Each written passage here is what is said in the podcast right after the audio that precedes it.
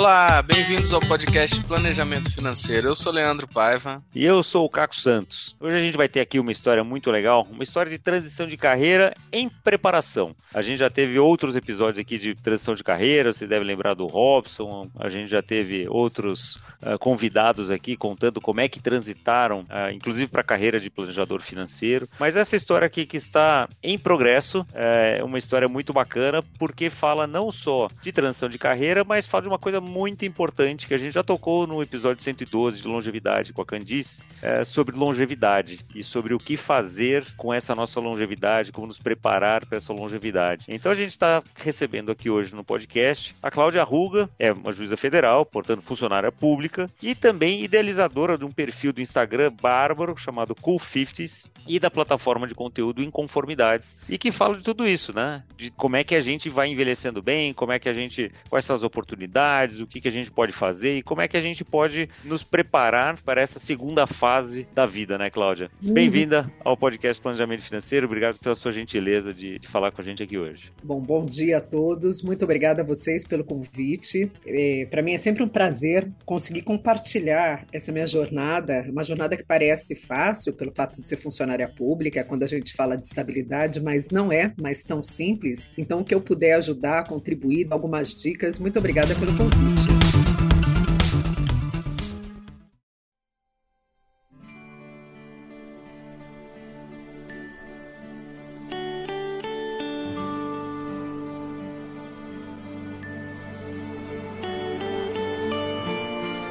Pra gente começar do começo, né? Qual que foi a sua ideia de ser juíza?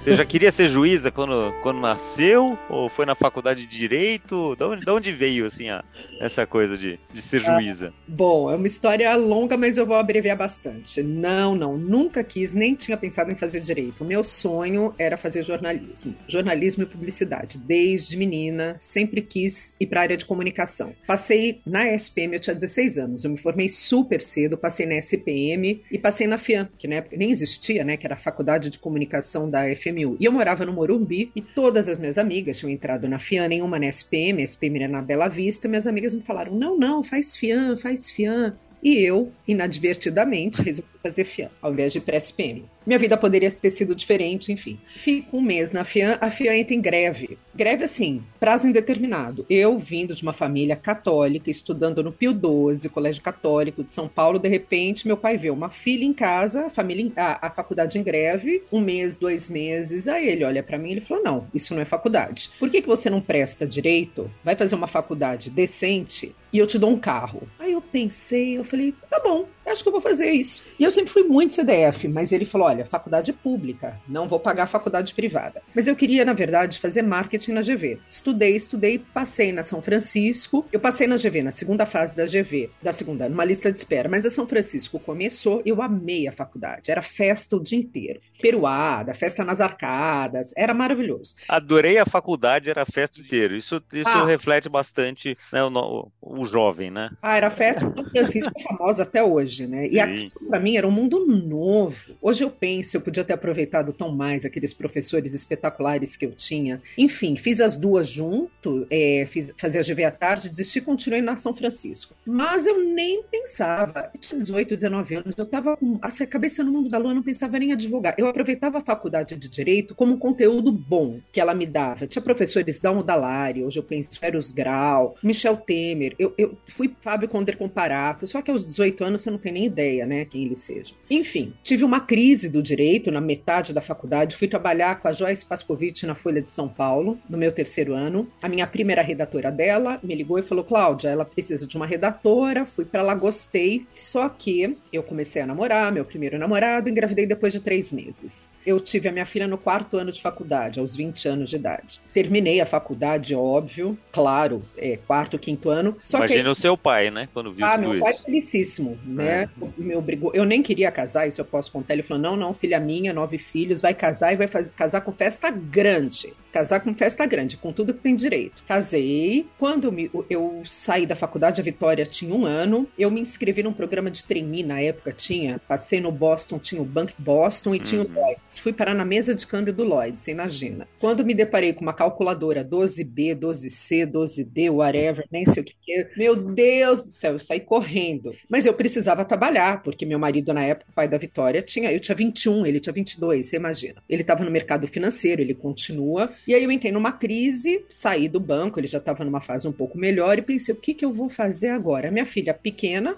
o, o pai dela, na verdade, decolando na carreira, e uma amiga minha falou, Cláudia, você tem um diploma da São Francisco, vai prestar concurso, vai te dar uma estabilidade para o fim da vida, e eu acho que você ia se dar muito bem. E foi assim a minha grande vocação. Tudo muito planejado. Né? Muito, super planejado. Super planejado. Super planejada, né, uhum. nos 20 anos. Estudei três anos, eu falei, então tá bom, eu acho que eu quero, quero ser juíza federal. Eu gostava da matéria, como eu gosto até hoje, que é direito constitucional, direito público, eu gosto. E eu sabia também que não ia ser uma carreira que ia me, levar para muito longe, que a, a Justiça Federal é mais concentrada. E eu fiz basicamente por duas questões. Estabilidade, que eu queria estabilidade financeira na época, porque eu tive um pai que ganhou muito dinheiro, eu tive uma infância privilegiada, mas em 92, 93 eu vi ele ruir. Uma falência estratosférica e eu já sabia que eu não queria depender disso de alguma forma. Eu queria uma carreira que me desse estabilidade. Talvez, eu acho que pelo espírito da época, eu tivesse um pouco de medo de ir para um, um escritório. Mercado financeiro eu sabia que não era para mim. Eu queria estabilidade e também possibilidade de estar ao lado da minha filha. Enfim, estudei três anos, eu tive o privilégio de conseguir estudar, o pai da Vitória já trabalhava, e passei, passei de fato em 97. Mas aí eu já estava curtindo o fato de ser juíza, sabe? Eu achava que eu tinha uma vocação de alguma forma que eu descobri ao longo do tempo. E passei, é, quer dizer, super planejado Mas é uma carreira muito privilegiada e me permitiu chegar onde eu tô agora. E agora a Vitória, então, está com 33. 33. Mas agora em novembro. E seguiu os passos da mãe, não? Mas... Ou se planejou mesmo? Imagina, a Vitória, desde que nasceu, queria ser médica. Uhum. O planejamento, que é milimétrico, é uma coisa incrível. Ela já sabia, ela já tinha um planejamento a curto, médio e longo prazo. A escorpiana legítima. Já no terceiro ano de faculdade, terceiro ano, ela já se planejou para fazer a residência médica nos Estados Unidos. Então, desde o terceiro ano, ela já estudava durante 10 horas por dia junto com a faculdade para poder poder fazer a residência médica. E a vida dela é fenomenal, ela é super planejada.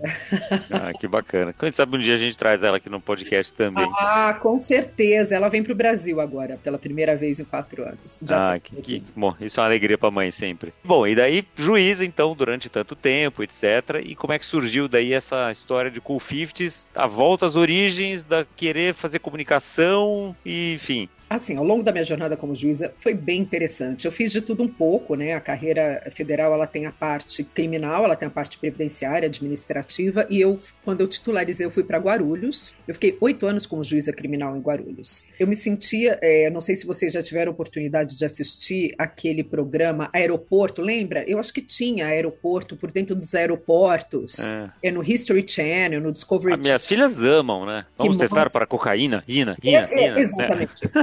eu, vivi aquilo durante sete anos e meio. Sete anos e meio. Então, da, toda a parte de tráfico internacional, passaporte falso, é, tráfico de pessoas, eu vivenciei isso dos meus 34 aos meus 41 anos. Eu acho que é uma, foi uma parte muito rica. Aí eu curti, curti. Era divertido, era pesado, foi tenso, mas você entra numa realidade completamente desconhecida da nossa. E um Porque dia é diferente do outro, né? Cada dia é diferente do outro. Tenso. Eu tive todas as doenças psicossomáticas que você pode imaginar. De herpes zoster, a crise do pânico, tive tudo. Porque é pesado, primeiro, só a ida para Guarulhos todos os dias, enfim. E lá é uma. E, e é complexo, Caco, porque você desenvolve uma pele de crocodilo aquilo é engraçado, você começa a achar normal você estar tá numa sala de audiência, entrarem cinco, seguran cinco policiais federais armados com aquela K-47, o preso, de todas as partes do mundo. Chega uma hora que você normaliza aquilo.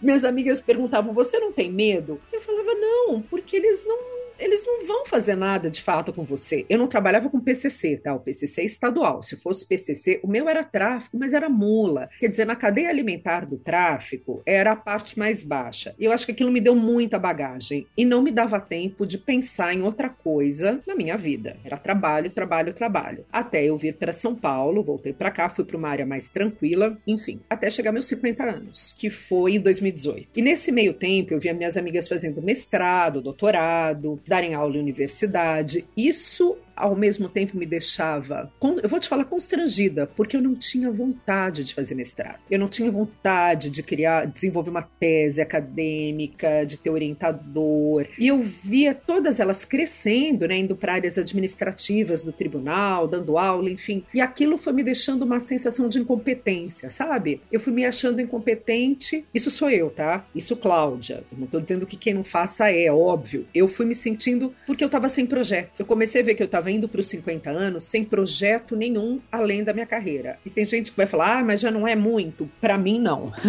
para mim, não é. Aí eu cheguei aos 50 anos, a Vitória casou, ela é casada com um brasileiro, passou na residência médica e foi para os Estados Unidos. E eu tenho um filho de 20 anos agora, né? Porque ele tinha 16, mas eu tive aquele impacto da síndrome do ninho vazio, sabe? 50 anos, a minha filha, que na verdade foi quem me direcionou, né? Minha, minha carreira inteira foi feita em cima da minha relação com ela. O Nick, óbvio, veio depois, mas eu estava muito mais estruturada. Então a ida dela para mim foi um divisor de águas. E eu entrei numa crise total, uma crise de identidade, uma crise 50 anos, eu pensei, bom, e agora? É isso? É isso que me resta? Essa não sou eu. Eu sabia que de, aqui dentro eu tinha muito mais para poder oferecer do que eu estava oferecendo, só que não ia ser para a carreira acadêmica. E eu tenho uma amiga, Bárbara, que ela já se aposentou como juíza federal e ela foi para o caminho, foi coach de carreira. Ainda ela, ela tá, ela é maravilhosa. E ela estava no começo do coaching. E ela me chamou e falou: Clau, você topa ser minha cobaia? Vamos pensar na sua aposentadoria. Até então era antes da reforma da Previdência. Eu, teoricamente, eu ia me aposentar agora em janeiro de 2023. Então ela falou: dá tempo para a gente começar a pensar o que, que você vai fazer. E aí eu fui fazendo o coach de um ano. Quem é coach sabe que não existe de um ano, mas como eu era cobaia, eu ia quando eu podia. e quando ela tinha horários livres. Enfim, a gente conseguiu fazer o trabalho sério até o fim e dava comunicação comunicação, comunicação. Na minha devolutiva era comunicação. E é muito interessante sair uma expressão assim: eu quero comunicar para dividir as minhas experiências. E eu não consegui imaginar como isso podia caber na minha vida. E na época, eu, eu amo cozinhar. Adoro, adoro. E eu adorava fazer brownie, como eu faço. Até meu filho criou uma empresa de brownie na pandemia e eu falava para Elizabeth, eu falava, Beth, eu quero fazer brownie para vender. Eu vou me aposentar, vou fazer brownie para vender, já tenho até o nome, já tinha até o logotipo, tinha identidade visual da marca, tinha tudo. E ela não podia, né, diretamente falar, Cláudia, você não vai ser feliz numa cozinha, você não vai ser feliz numa cozinha. Mas quando acabou o processo de coaching, ela falou, Cláudia, aqui dá que você tem que comunicar. Não te vejo. Ela falou, não estou falando como coach, não estou falando como amiga. Numa cozinha, você você é uma pessoa muito sociável. E talvez a magistratura agora, nesse momento, ela está estrangulando isso. Porque aos 50, né, eu acho que a nossa essência volta. Tem aquela coisa dos setênios, né? A gente fala dos, né, dos 49 e tal, que vai... E aí, eu estava no processo, de fato, eu, eu pensei, bom, por onde eu começo? Eu não tenho ideia, eu não tinha ideia do que era esse mundo fora da minha bolha do judiciário. Aí eu comecei a fazer um curso de mídia digital, fui fazer, sabe, fui num co-work longe. Hoje eu penso, né, é, você falar em Instagram há quatro, cinco anos atrás, era um negócio muito incipiente. Eu fui parar no Cork longe, acho que era até longe da minha casa, era no bairro da Saúde. Não sabia nem o que era mexer no celular. Instagram para mim era ver fotografia. Aí um dia, até separei aqui um livro para te mostrar. Eu comprei. Leia isso se quiser, ter, se quiser ter muito sucesso no Instagram. Imagina, isso aqui foi lançado em 2018 eu estava em casa, julho de 2018, eu pensei, eu vou criar um perfil para dar dica de livro e filme. Mas é uma coisa minha, não uhum. tinha a menor pretensão de querer falar sobre maturidade, 50 anos. Tanto é que eu nem aparecia. Não tinha meu rosto. E aí eu não queria colocar meu nome, eu sou juíza, eu tinha muito medo de aparecer. Nunca... É isso que eu ia te perguntar. Tem essa, né, essa coisa de, puxa, o que é ser juíza e influencer, né, ao mesmo tempo? Eu, eu tinha muito medo de aparecer. Eu nunca fui protagonista, Caco. A gente nunca é protagonista. Uhum. Acostumada a ficar naquela posição de mediadora. E aí eu pensei, ai, como ser cool aos 50, como ser cool, sabe? Veio uma bobagem. Eu lembro até hoje, eu estava sentada na minha cama e eu falei, ai, Cool 50, vamos ser Cool 50. Aí eu pus Cool 50, já tinha esse nome. Aí eu pus Cool, cool 50S, não tinha. Eu falei, então tá bom, vai ser esse nome. Tanta gente que me fala, ah, mas que nome pretencioso. Eu penso, naquela época. Hoje a gente vê esses perfis sendo criados, cinquentando, eu aos 50. As pessoas já vão direcionadas para aí. Uhum. Essa nunca foi a minha ideia. E eu comecei a falar de pouquinho em pouquinho. 2018, você vai para o início do meu Instagram, até deletei, porque era uma grande bobagem. Bobagem, assim, que eu digo hoje, né? Para mim aquilo era importante, começou a fazer sentido. Em janeiro de 2019, que foi de fato, eu acho que o Kun nasceu, o algoritmo trouxe para mim o Fica Conversas, da Tipiti. Já te falei da Tipiti Barros, que hoje é minha grande amiga. Não. É, a Tipiti é uma pessoa muito bacana, muito bacana para você trazer, porque ela também ela fez uma transição de carreira maravilhosa. Ela foi diretora da Gás Terme por 20 anos. Aos 54, 52, ela saiu e ela criou a metodologia da conversa não violenta, da comunicação não violenta, ela criou uma uhum. cacheta de palavras. Essa é a primeira, chama Fica Conversas, com palavras contemporâneas, e ela desenvolveu tipo um jogo. Cada uma retira uma palavra uma palavra atual e vai conversar sobre isso. E eu fui parar num co-work, também era um, fazia um calor na Vila Olímpia, onde ela e uma grande amiga minha, que depois se tornou, foram falar sobre o novo feminismo. Chamei uma amiga minha, desembargadora que se aposentou, eu falei, Tânia, vamos porque a gente está muito jurássica aqui. Você vai se aposentar, eu também, e tem um mundo lá fora que a gente não tem ideia do que está rolando. E quando eu fui, para mim, foi assim, life changing. Eu falei, eu tô com cinco, vou fazer 51 anos, tem um mundo a ser descoberto que eu não conheço. Vamos lá. E foi aí o começo do cu. Eu comecei a compartilhar as minhas experiências através dessas rodas de conversa que eu fui, das pessoas novas que eu conheci. Uhum. Comecei a contar um pouco sobre mim. Era tipo meu querido diário, sabe? Uhum. Querido diário.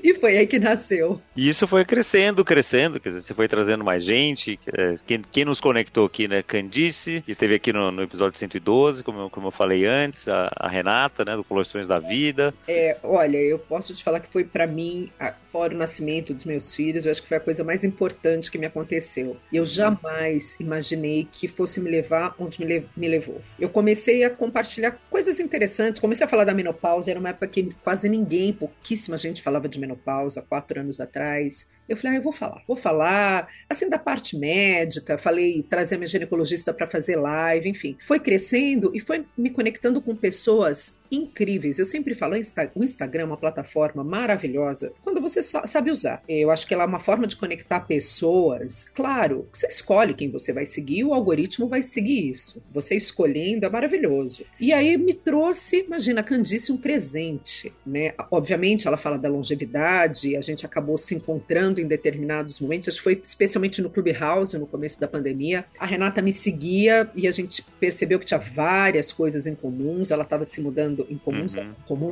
ela estava se mudando para Itu e a gente se conheceu e começou a crescer de uma forma que isso também me assustou, porque eu pensei, eu falei, eu tenho que tomar muito cuidado com o que eu falo agora. Porque quando você tem 100, 200, 3 mil, tudo bem. Quando você tem 50 mil, você percebe que a tua opinião, né? Conta muito mais, né? Muito mais. É. Então não é só uma brincadeira, ah, eu vou fazer uma brincadeira, não. Eu lembro que em janeiro de 2019 foi quando o Harry e a Meghan teve o Nexit, quando eles se mudaram. Eu fiz um post. Eu tava em Trancoso, na casa da minha irmã. Eu fiz um post e pensei, ai, que pena. Ah, imagina, hoje eu penso jamais faria isso. Que pena, a Meghan tá levando o Harry embora. Sabe uma coisa que era, a meu ver, era uma brincadeira, uma bobagem? Caco, eu fui torpedinho. Você não tá entendendo. Sério?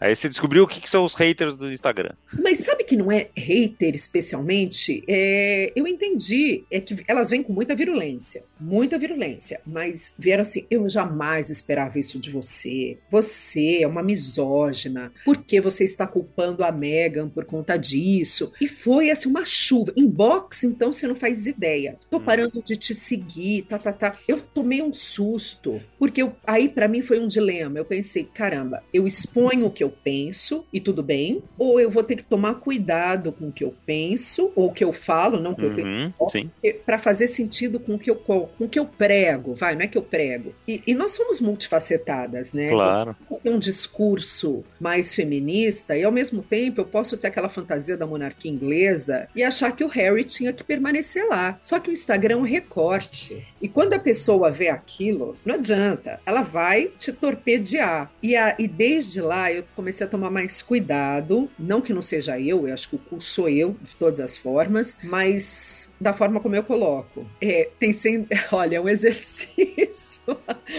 é um exercício, é um exercício. E voltando, eu dei toda essa, essa volta para contar sobre como começou a, a, me incomodar também o que, que eu vou fazer financeiramente a partir Uhum. dos meus 50 anos. É, era uma questão que para mim era dada como certa. Vou me aposentar, aposentadoria integral. Isso é uma coisa que, Leandro, Leandro, a gente vê muito, né, em, em funcionário público, né? Tem essa, essa coisa, principalmente quem já é mais antigo no funcionalismo público, tem essa aura, essa coisa de tipo, a minha vida está resolvida Não para preciso sempre. pensar né? nisso. Não né? preciso pensar nisso, né? E é cada vez menos isso, né? Isso não é uma verdade. Isso não é uma verdade. E você tem duas opções. Eu tenho amigas que vão se aposentar de fato aos 70. Não quero pensar em nada nos 50, vou me aposentar aos 70. E eu jamais pensei nisso, porque eu pensei, ah, eu não vou depender de um salário que pseudo, pseudo integral, porque não é, Uhum. integral, não tem reajuste, a inflação vai comê-lo e eu vou me aposentar aos 70 anos quando eu não puder fazer mais nada? Eu vou viver mais 20? Eu, eu não tenho outro, outra fonte de rendimento, eu não tenho apartamentos alugados, eu não tenho nada. Eu, teoricamente, dependeria só da minha aposentadoria. Quando eu comecei a perceber, veio a reforma da Previdência, quer dizer, a minha cota de PSS, o que é o PSS? É uma espécie de. É a minha aposentadoria de juíza, né? Eles retiram, é o percentual que sai da minha, do meu olerite para Uhum. custear a minha Previdência. Eu pagava um X, a alíquota, quando veio a reforma da Previdência, praticamente dobrou. Quando eu vi aquilo acontecer, eu podia ter optado na época, né? Muitos juízes, porque mudou ao longo do tempo o, o estatuto para você se aposentar ou não, a reforma ou não. A reforma da Previdência mudou a forma de aposentadoria dos juízes dependendo do ano que eles entravam. Eu Uhum. entrei antes da emenda 98, então eu tenho a paridade e integralidade quando eu me aposento. Depois de 2000 não tem mais. Aí isso começou a me incomodar. Eu falei, opa, tá acontecendo essas reformas, ela pode me atingir, aumentaram a minha alíquota. Quando eu tiver 50 e quiser me aposentar e partir para uma outra área de atuação, eu ainda vou ter vitalidade. Eu não vou contar com essa aposentadoria integral. Uhum. Se eu tiver 70, já era, já era. A gente pode falar, ah, não, 70 é incrível, todo mundo com vitalidade. Ok, isso no Lala Land do- da área profissional, a gente sabe. O que, que aos 70 você vai começar a fazer? Você pode ser consultor de um escritório de advocacia. É, tem várias coisas, mas assim, pra você ser alguma coisa aos 70, se você começar aos 70, você vai ser aos 75 ou aos 80, né? Então, pra ser alguma coisa aos 70, tem que começar antes. A gente tem que começar a se preparar, né, com, com, com bastante antecedência, né? Aquela coisa da, da, da árvore de tâmaras, né? Quem planta tâmaras não colhe as tâmaras que, que plantou, vai co- colher, comer as tâmaras de alguém que já plantou 20 anos atrás. O outro. E eu comecei a me dar conta aos 50 anos. Hum. Quando veio principalmente a reforma da Previdência, acho que foi quando o Bolsonaro assumiu, né? Foi 2018? Uhum. 2018. Temer, né, já veio fazendo. Temer, Seu, mas seu professor. meu professor, mas me impactou muito, principalmente quando a minha alíquota para recolhimento dobrou. E eu pensei, eu falei, o que que impede de, quando eu estiver aposentada, vir uma outra reforma que reduza Uhum. minha pretensa aposentadoria integral? Eu falei, não, não, eu não vou depender disso. Eu não vou depender disso. Porque isso é um gerador de angústia, Caco, que você não faz ideia. A Ideia. gente faz, né, Leandro? É nosso dia a dia. Mas vocês não são funcionários públicos. Sim, sim. Você não tem essa mentalidade. É. Quando você entra, um dos grandes atrativos da carreira, na época, era isso. Uhum. Era isso. Não, exato. Essa mentalidade, certamente. O que a gente, que eu, que eu brinquei, né, que a gente vive no nosso dia a dia, isso, é de ter clientes que acham, né, que, que depender do Estado, que estão contribuindo para o INSS, que seja, nem que não seja servidor público, e que, puxa, vou ter uma aposentadoria. E, Não, não a vai. gente não- e a verdade é que ele não sabe o que vai ser, né? Então, se depender do outro, é muito complexo, né? E eu já passei por isso. Eu já passei por fases. Ai, vai tirar. E falar, ah, vocês têm penduricalhos. Não, a gente não tem penduricalho. Eu acho que isso é uma grande fantasia. O meu salário é transparente, está no portal da transparência. O meu federal está atrelado ao salário dos deputados federais, senadores. Estadual é uma outra questão. O federal não. Eu não tenho penduricalho nenhum, absolutamente nenhum. É meu salário puro e simples. E nós temos o auxílio alimentação, que isso os servidores têm, é no valor de 900 reais. Não, não são 5 mil reais, é 900 reais. Para você ter uma ideia, tinha uma época, acho que era o Joaquim Barbosa, que era presidente do Supremo. Eu não me lembro, essas coisas eu acabo esquecendo. Vai tirar o auxílio alimentação, não vai tirar, vai tirar. Isso para mim já era um gerador de angústia, que não é nem só pelo valor em si, é alguém. É pela perspectiva da mudança que tá fora do seu controle, né? Exatamente. Eu não dormia à noite, tá fora do meu controle e não tinha nada que eu pudesse fazer. Isso para mim também foi um gatilho, sabe? Eu pensei, eu não quero depender disso. Uhum. E aí eu acho que quando você chega aos 50, 51 anos, você vai tendo consciência da tua mortalidade e você tem consciência que você vai viver mais 40 anos. Só que esses 40 anos é tudo muito bacana quando a gente fala de longevidade, mas a gente sabe que o pico da energia é outro, né? Aos 50, 53, 54, não é que você sai para a vida e fala: "Hello, eu sou super bacana, quem vai me empregar?". Não é assim. Eu comecei de fato a me questionar. Eu falei: "Eu tenho que ter um plano B urgente. Uhum. Eu tenho que ter um plano B". Cláudia, deixa eu te perguntar uma coisa, se você quisesse, você poderia ficar até os 70 anos como juiz, é isso? Uhum, uhum. Só que você não tá curtindo mais a carreira, pelo menos não para ficar mais 20 anos. Não, não. Você sabe que que, que eu tenho um. Eu falo um negócio que é muito interessante, que eu acho que se encaixa quando com essa fase sua, que é o seguinte: que às vezes o pior tipo de fracasso é o sucesso errado. Não que você tenha feito errado, mas você continuar no que tá daqui para frente só por causa do salário, é, na verdade é, um sucesso, porque você, né, tem um ótimo salário e tudo mais, porém, você tá presa nisso porque é um sucesso errado, não é o que vo você não se sente bem, porém você está bem. É, é, uma contradição, né? Eu acho que é o pior tipo de fracasso que tem, porque você fica preso nisso, igual suas amigas, que de repente vão levar até os 70 anos, às vezes só empurrando com a barriga por causa do dinheiro, mas estão infelizes. Então, é, é, muito interessante. Dentro da carreira, a gente vê vários comportamentos. Eu, é, assim, não é que, que eu não esteja feliz, eu acho que a carreira me ajudou muito, eu estou numa fase muito boa dela, mas eu sinto que eu quero uma mudança. Aos 50, eu não quero continuar fazendo a mesma coisa. Não quero mais. Eu tenho uma visão de mundo hoje que eu não tinha. Eu quero ir para uma área que eu tenha disponibilidade do meu tempo. Eu não quero, de verdade, ter que pedir os meus meses de férias e o tribunal deferir ou não, entendeu? Entendeu? Eu não quero mais pedir autorização para sair, eu não quero pedir autorização para fazer home office, eu quero ser a dona do meu tempo. Eu acho que isso para mim é um modificador. Mas aí tem que ter coragem, eu digo para você romper com essa ideia de estabilidade, que o que acontece, eu tenho amigas que passam por isso, elas estão com 50, 51, elas falam: "Eu vou ficar aqui até o fim. Eu não quero perder esse salário que a gente tem, eu não quero perder estabilidade, eu vou fazer o quê? Não quero". Então são eu acho que tem um misto de medo, tem um misto de satisfação, realização. E eu acho que eu sou inquieta. Era a palavra que eu ia, que eu ia dizer. E, e tá tudo bem, querer aquela carreira, querer aquela vida, não tem problema nenhum, né? Mas cada um tem que claro. saber, né? Do seu, aonde o calo aperta, né? Claro, e tenho amigas que querem, de fato, irem para o tribunal, eu acho maravilhoso. Vou para o tribunal, elas se inscrevem para irem para o tribunal, mas isso nunca foi o meu desejo. O meu desejo, de fato, começou a se manifestar aos 50 anos. Eu falei: não, não, eu quero ser dona dona do meu tempo, eu quero ser dona das minhas viagens, eu quero trabalhar com outras coisas. E daí, como é que isso está acontecendo agora? Porque, assim, a Cool 50 já tem lá mais de 100 mil seguidores, né? Você tem o Inconformidades, que é uma plataforma já bacana, com, aliás, ouvinte, vai estar tá tudo na descrição aqui do episódio, como sempre, vale a pena, principalmente se você já está chegando nos 50, já passou um pouquinho dos 50 que nem eu também, é, tem muita coisa bacana, principalmente para mulheres, né? O seu uhum. público é, é, acho que é majoritariamente feminino, né, Cláudio? Uhum. É, como, como, é que é isso em termos assim do seu planejamento financeiro? Você do Instagram já tem alguma renda que venha disso, de inconformidades? Ou você já tem algum planejamento para saber quando que isso começa é, a fazer? E co como é que tem, tem sido essa parte agora do seu planejamento para frente? Se é que tem, ou se, se você está deixando a vida levar? Bom, no Instagram, no meu perfil pessoal, por ser juiz, obviamente, eu não faço campanha, eu não posso fazer parceria com produto, o que faz muito sentido. Tem gente que fala: como? Você não está ganhando dinheiro com isso? Eu falo, primeiro, eu tenho uma norma do CNJ que não me permite. Segundo, Caco, eu também acharia estranho, imagina, eu tenho uma carreira e aí eu apareço com um produto no meu feed falando, olha que bacana, eu recebi isso. Fica meio contraditório, de alguma forma, não sei, tem pessoas que nem sabem que eu sou juíza. Mas lá é um perfil como posso falar, eu não monetizo. Uhum. Já recebi várias propostas, mas eu declino, agradeço e falo por enquanto não, por enquanto não. É, você não monetiza ainda, então. Ainda. É uma ideia ainda, que seja. É uma ideia para o futuro. É uma uhum. ideia para o futuro. Você me pergunta o futuro? O futuro daqui a dois anos e meio. E ainda, se tiverem propostas, né? Espero que tenham.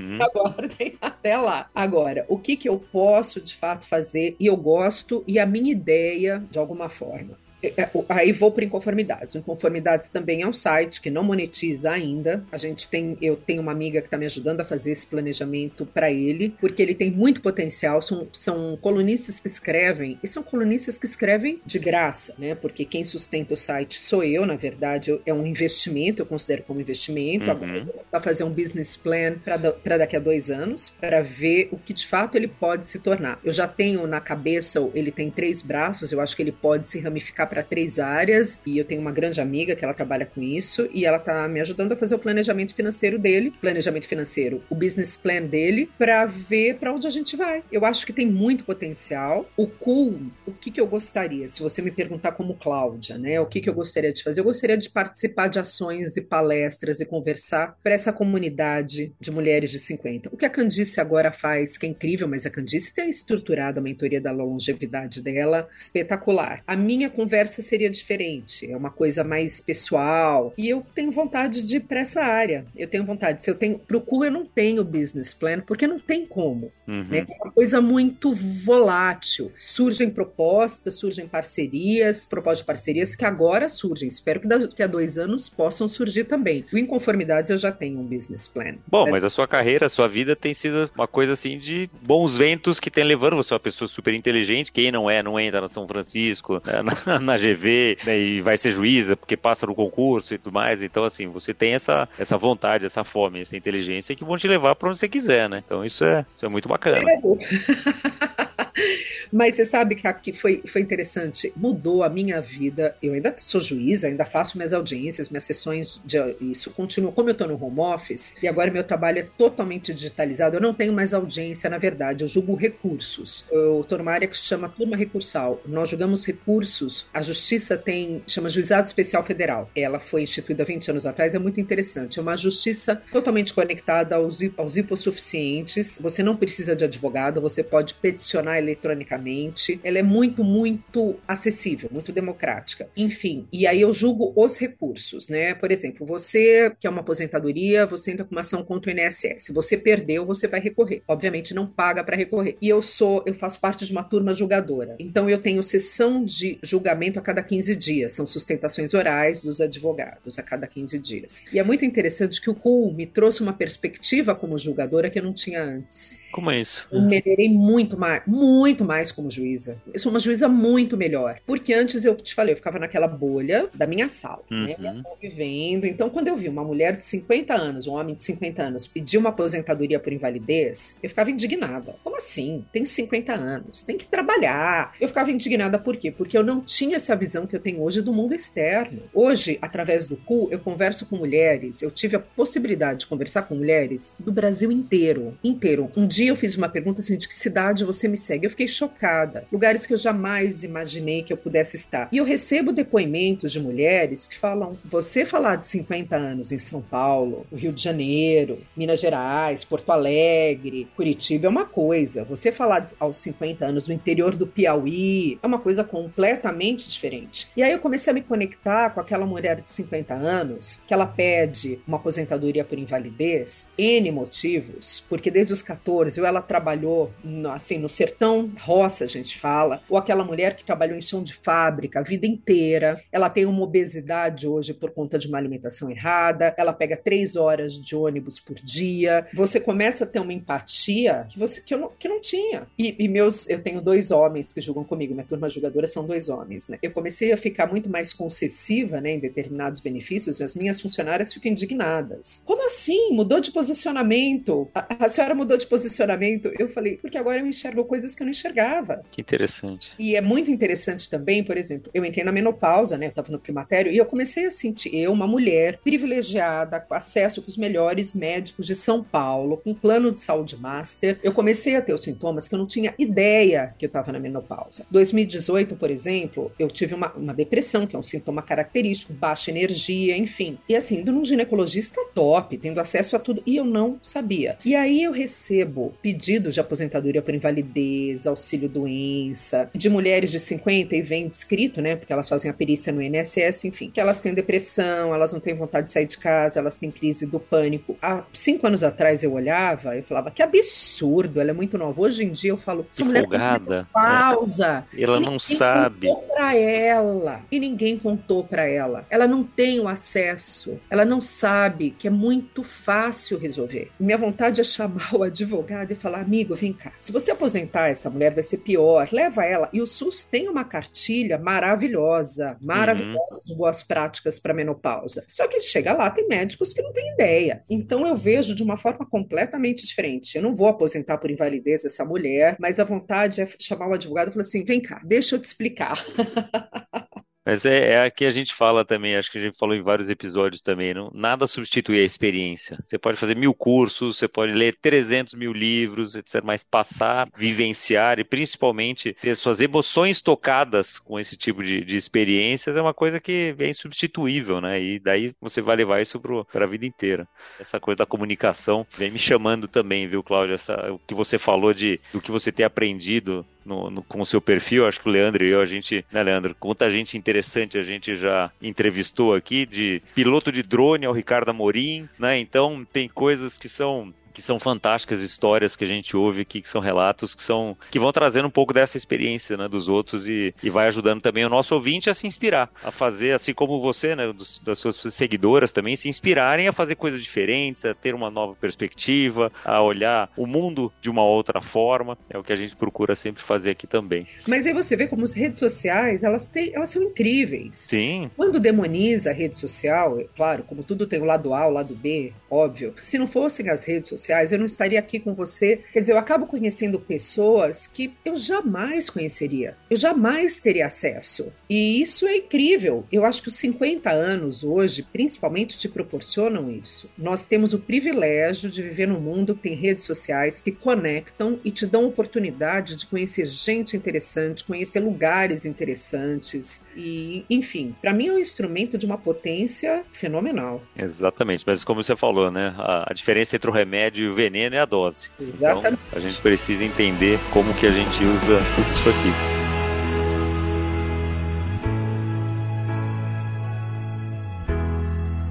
Delícia de papo, Cláudia. Muito bom, muito bom ouvir tua experiência. Obrigado por estar aqui com a gente. E a gente sempre é, busca terminar os, os, episódios com uma dica de livro, de filme, de seriado dos nossos convidados. O que, que você tem consumido aí, ou o que, que você acha que é bacana para o nosso ouvinte Nossa. saber, obviamente, além do Cool Fifties e do Inconformidades. Tem tanta coisa bacana. O que eu tenho assistido, vou dar uma dica de seriado que me impactou dois, dois, que me impactaram profundamente. Isso para quem assina o canal Star Mais, da da Disney que vale a pena assinar. Ele tem documentários incríveis. Star Mais, amo Netflix, mas no Star Mais eu assisti The Dropout, que é a história da Elizabeth Holmes, que eu sabia, meu marido já tinha lido o livro, o Bad Blood, mas o livro é de 2019, foi antes do julgamento dela. E a série é espetacular. E é muito interessante ver né, essas startups, o Silicon Valley, uma mulher tentando empreender, porém, porém, como aquilo consumiu ela a ponto dela fraudar mudar, enfim. Não vou nem contar porque cada um faça a sua a sua